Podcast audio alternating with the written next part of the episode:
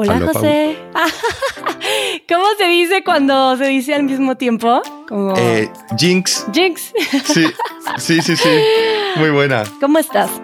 Muy bien, genial. ¿Vos qué tal? Bueno, en realidad mentira, estoy mintiendo. Perdón, aquí hace demasiado calor y me estoy muriendo de calor. ¿Cómo va por allá todo? Bueno, yo estoy bien y también con mucho calor. Pero tengo la fortuna de tener un amigo con alberca.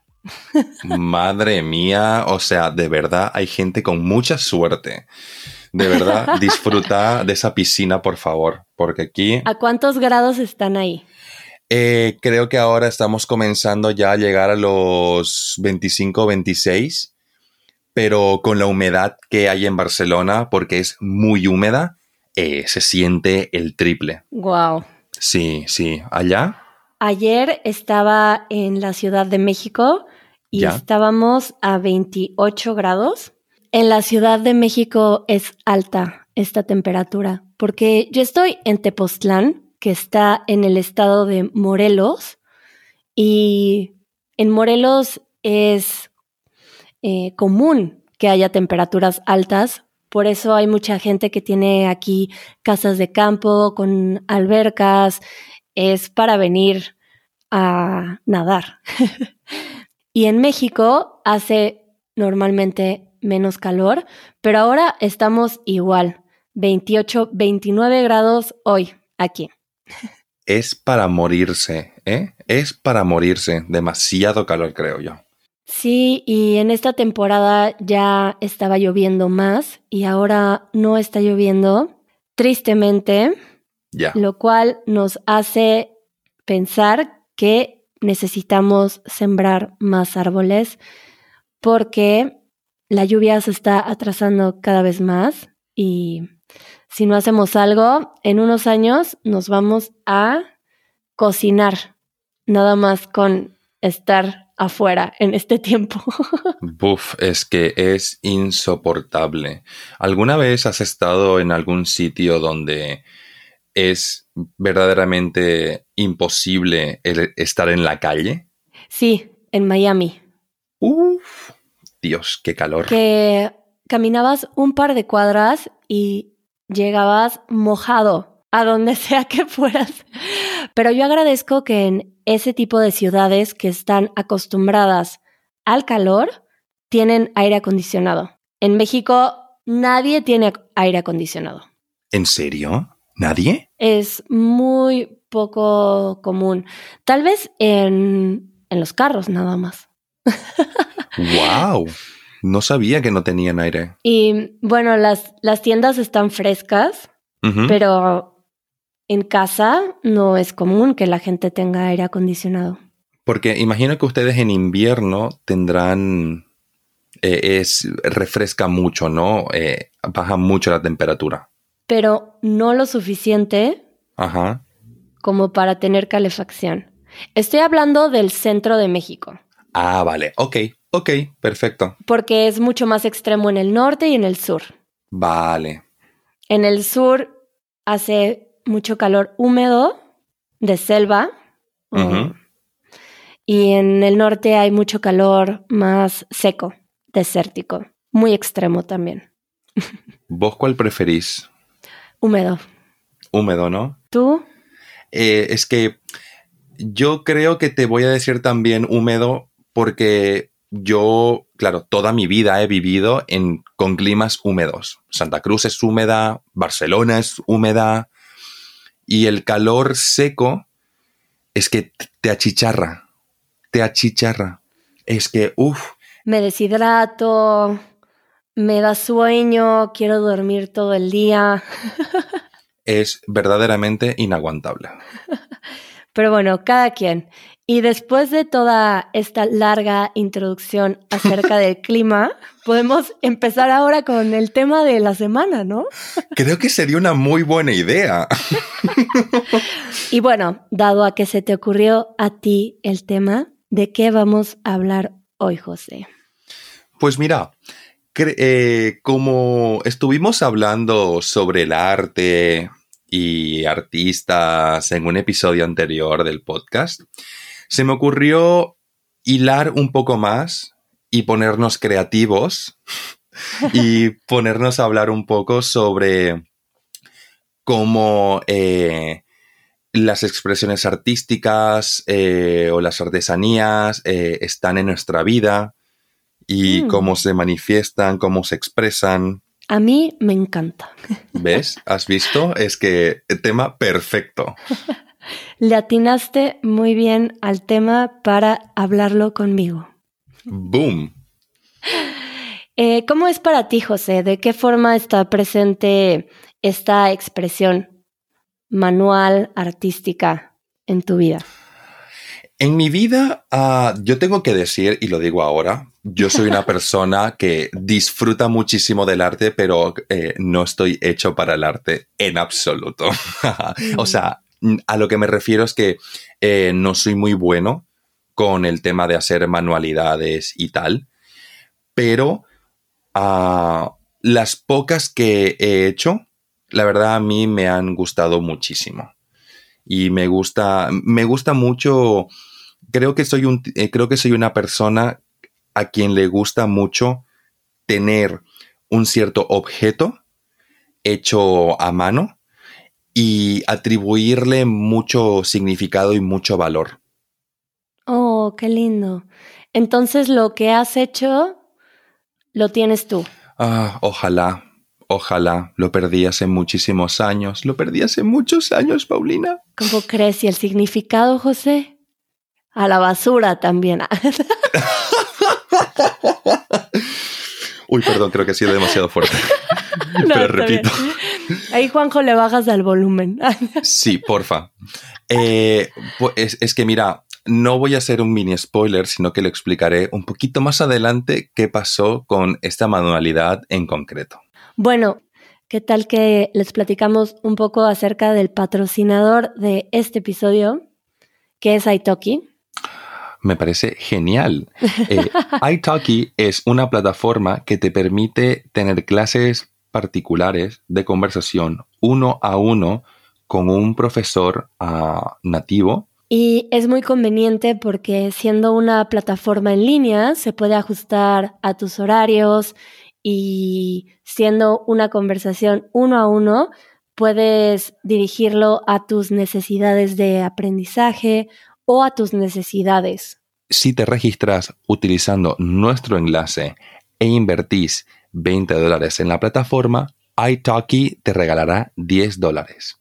El enlace es go.italki.com diagonal easy Spanish. Les dejamos la información en las notas del episodio. ¿Y vos qué, Paulina? Ya que te encanta, estoy esperando escuchar qué tenés o qué has hecho. Bueno, yo he dibujado toda mi vida. Ajá. Hay periodos en donde dibujo más y otros en donde dibujo menos, como ahora. Em, y de pequeña yo quería ser dibujante de Disney. ¡Uy, qué bonito! Ese era mi sueño cuando Disney hacía caricaturas dibujo por dibujo.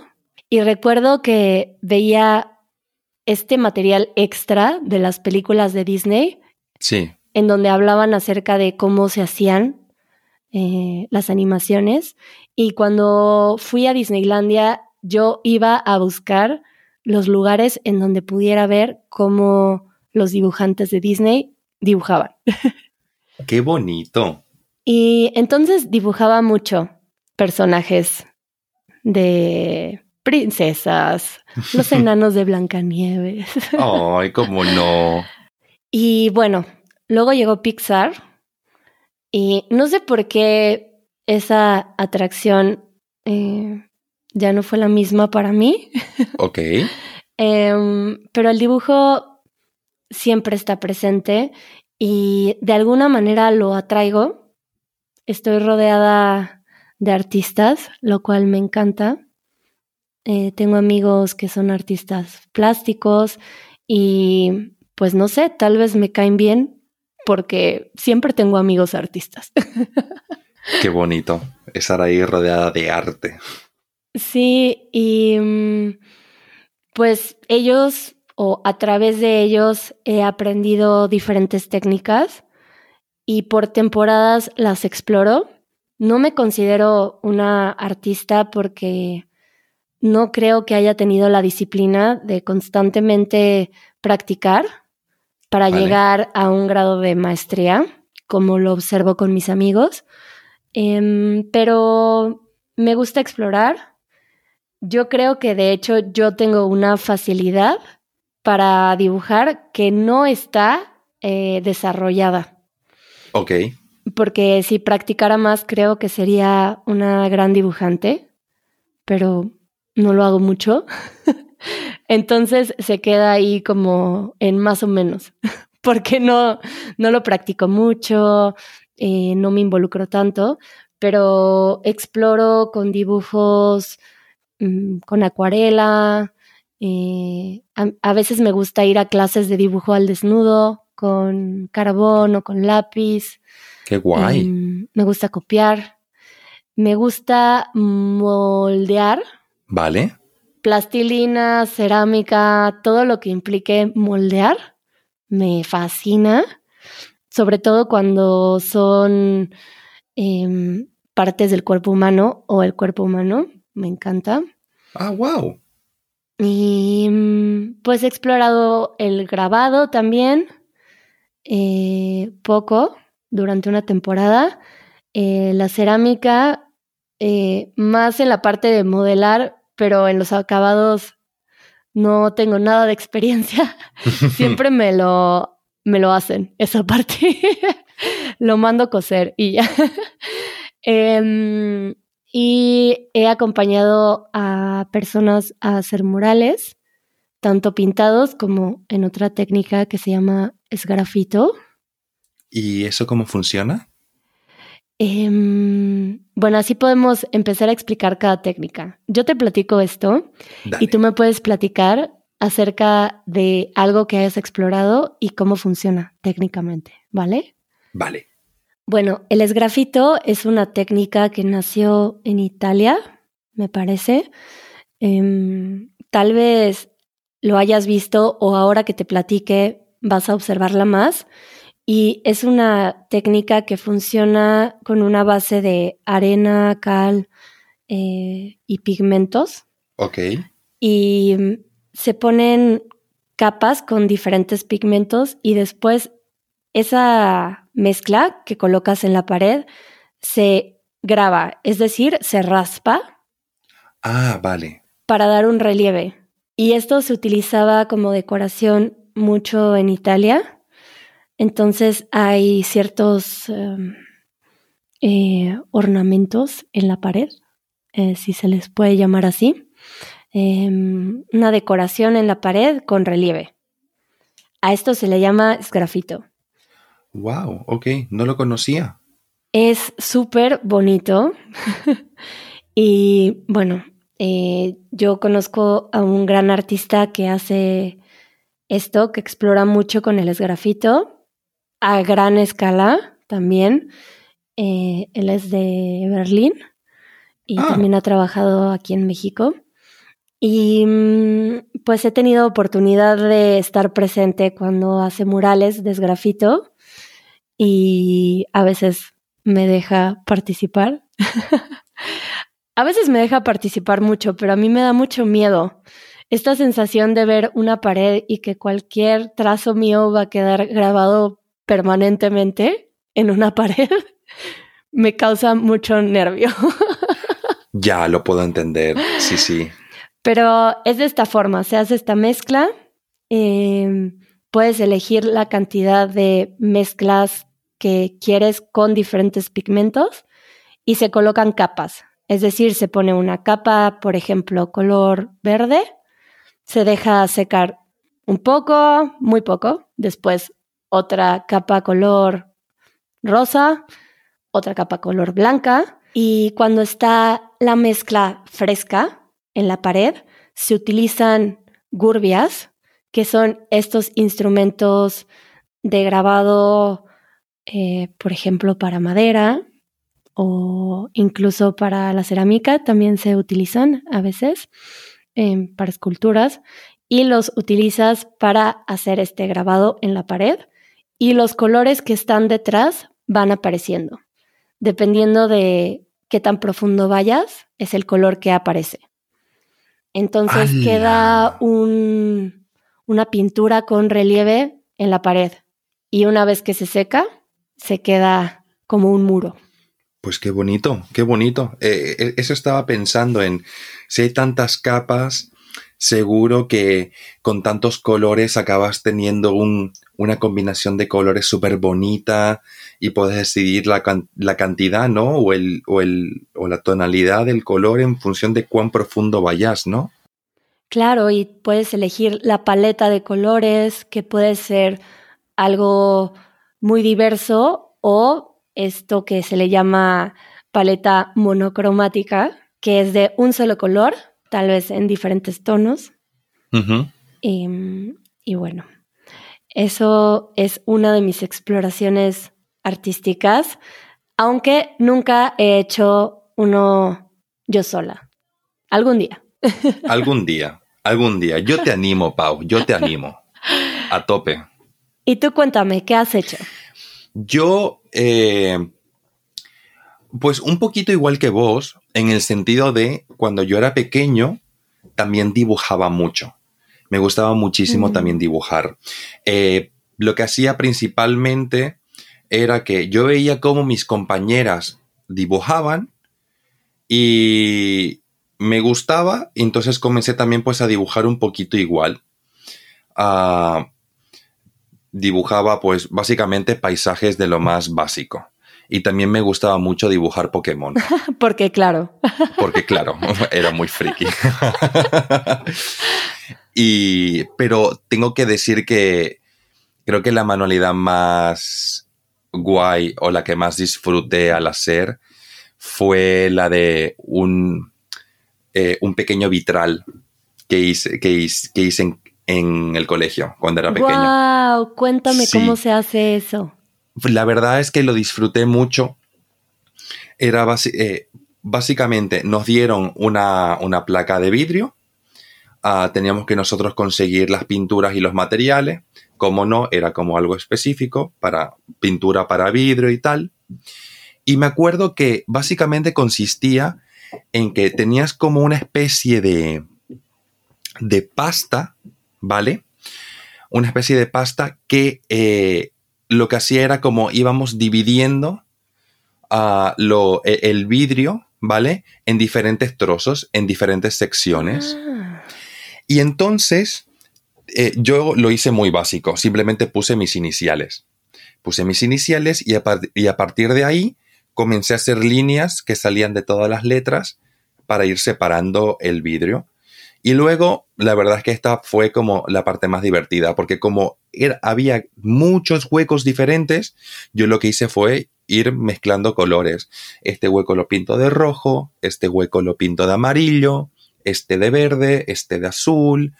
Y la verdad es que fue bastante divertido. Y es una pintura específica para vidrios, me imagino. Al parecer sí, sí, sí, sí, al parecer sí. Yo, claro, siendo lo joven que era, para mí era a todo es pintura. Pues pintura es pintura. Pero era traslúcido.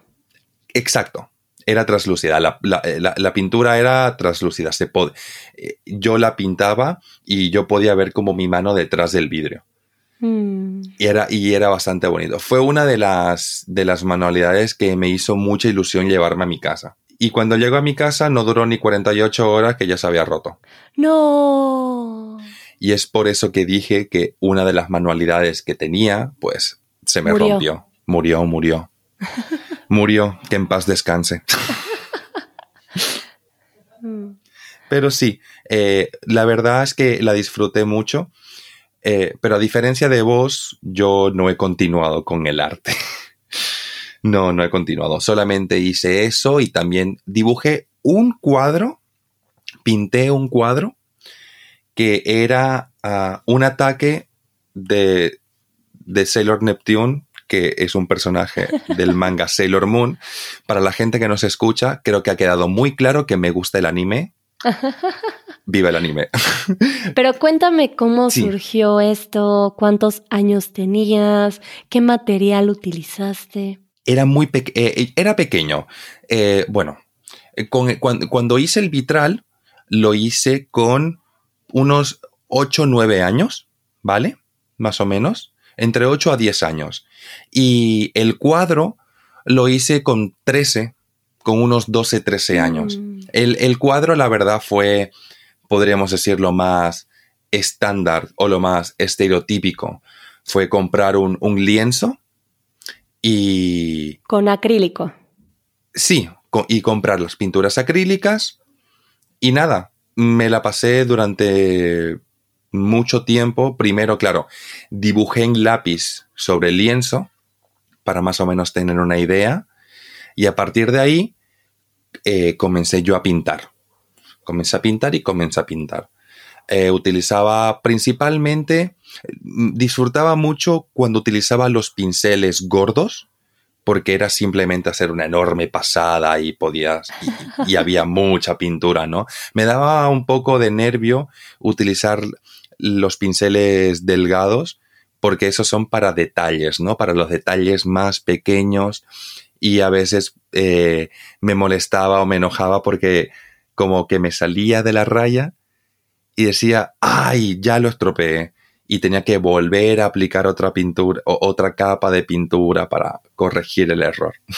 Hmm. ¿Y ese cuadro lo tienes todavía? ¿Te lo podés creer que lo, lo conseguí cuando me vine de Bolivia? ¡Wow! José, nos tienes que enseñar una foto en Discord. Cuando lo encuentre, cuando lo encuentre, pasaré la foto. Por favor. Sí cuando la encuentre. A ver si la encuentro. Pero desde entonces no has explorado dibujar de nuevo, pintar de nuevo. Ah, no, diría que no. Ah, el camino que yo he tomado creo que ha sido como un poco alejado de, de la parte artística, en el sentido de creo que me he enfocado mucho más en ciencias, ¿no? Ahora en letras. Eh, ahora mismo lo más cercano que yo tengo al arte, por así decirlo, es mi mejor amiga, porque ella es artista y ella hace ilustraciones y de hecho me hizo una ilustración para mi cumpleaños, fue, es de lo más bonito, me, ultra encanta. Y ah, también ella ha hecho esculturas. Entonces yo he podido ver eh, resultados y sus obras de arte y es una verdadera pasada. Disfruto muchísimo. ¿Con qué técnica? Ah, uy, pues diría que normalmente las esculturas que hace ella las hace con arcilla. Mm. Entonces, ah, no es que sea como un enorme mármol o un bloque de hielo y que se ponga ahí a esculpir con un cincel ella los hace principalmente, los hacía con arcilla. O, y entonces, pues también este, utilizaba lo mismo, unas gurbias, para ir este, dándole detalle eh, y tal. Rara vez la he visto trabajar en eso, pero es, los resultados son verdaderamente impactantes. A mí la verdad es que una cosa que a mí me llama mucho la atención de la escultura, no sé si a vos te pasa, es la cantidad de detalles que pueden dar que suma al realismo mm. de, la de, la escultura. Eso me parece muy fascinante. Bueno, a mí me parece fascinante todo lo que se logra a través de las manos. Es increíble, ¿no? Es increíble lo que la gente puede llegar a hacer con sus propias manos. Sí. Y bueno, personalmente eh, creo que cuando esta área de mi vida está presente, eh, me encuentro más feliz como con la danza. Y mm, de hecho, hace una semana tuve este pensamiento eh, y es curioso que hayas traído este tema porque justamente pensé en que quiero traer cerámica a mi casa y ya compré unas plumas, unos plumines de diferentes medidas porque hay de punto 5 milímetros. Ok. Punto, mm, no sé, 75. Eh, un milímetro de grosor de Sí. la punta y con eso me encanta dibujar en papel algodón. Ah, y- papel algodón. Ese es mi nuevo proyecto. que Olé. quiero hacer estos pequeños dibujos con tinta negra en papel algodón y traer cerámica. Ya elegí la mesa y el lugar en mi casa y voy a explorar cómo lo puedo traer a mi casa para no tener que ir a un espacio a hacerlo porque cuando lo tienes en casa, em, y bueno, sobre todo cuando trabajamos mucho en la computadora o estamos acostumbrados a otra forma de trabajo, es bonito tener a la mano el material. Sí. Entonces ya lo puse muy a la vista Eh, y voy a explorar a ver qué sale. Ya les contaré. ¿Y a vos cómo te gusta trabajar? En el sentido de, ¿sos un artista que te gusta estar como en completo silencio y súper en- concentrada en lo que estás haciendo? ¿O te gusta crear un cierto ambiente para poder trabajar? Con música. A mí me gusta tener música. Yo creo que la mayoría de las veces, a menos que esté en un espacio abierto, en donde lo que se escucha para Sí. mí es música también, como cuando estás en un lugar en donde hay muchos pájaros y se escucha el aire y, y se siente que está musicalizado de alguna forma. Eh, per- pero en general pongo música y mm, también me gusta mucho ir a espacios en donde la gente está trabajando, porque creo que la creatividad se contagia Uy, estoy de acuerdo con eso. Estoy muy de acuerdo. y nos estimulamos los unos con los otros. Entonces, para mí trabajar en un taller es una experiencia increíble. Qué bonito, qué bonito. Aunque esté yo sola trabajando en mi propia expresión, estar rodeado de artistas, también sobre todo cuando son artistas que tienen una trayectoria, porque yo no la tengo, eh, me inspiran mucho y mm, me gusta verlos trabajar, el ambiente que se genera. Entonces, si tengo la oportunidad de ir a un taller, increíble. Em, en Berlín tengo oportunidad de visitar tanto taller de grabado como de cerámica y es increíble. Em, y aquí no lo tengo tan accesible, entonces lo voy a traer a casa. Qué bien. Y bueno, José, pues muchas gracias por traer este tema. Eh, al placer ha sido todo mío, que disfruto siempre de escucharte hablar de cosas que verdaderamente te mueven y me has transmitido esa pasión. Y nos escuchamos pronto, José. Nos escuchamos prontito, Pau. Adiós. Adiós.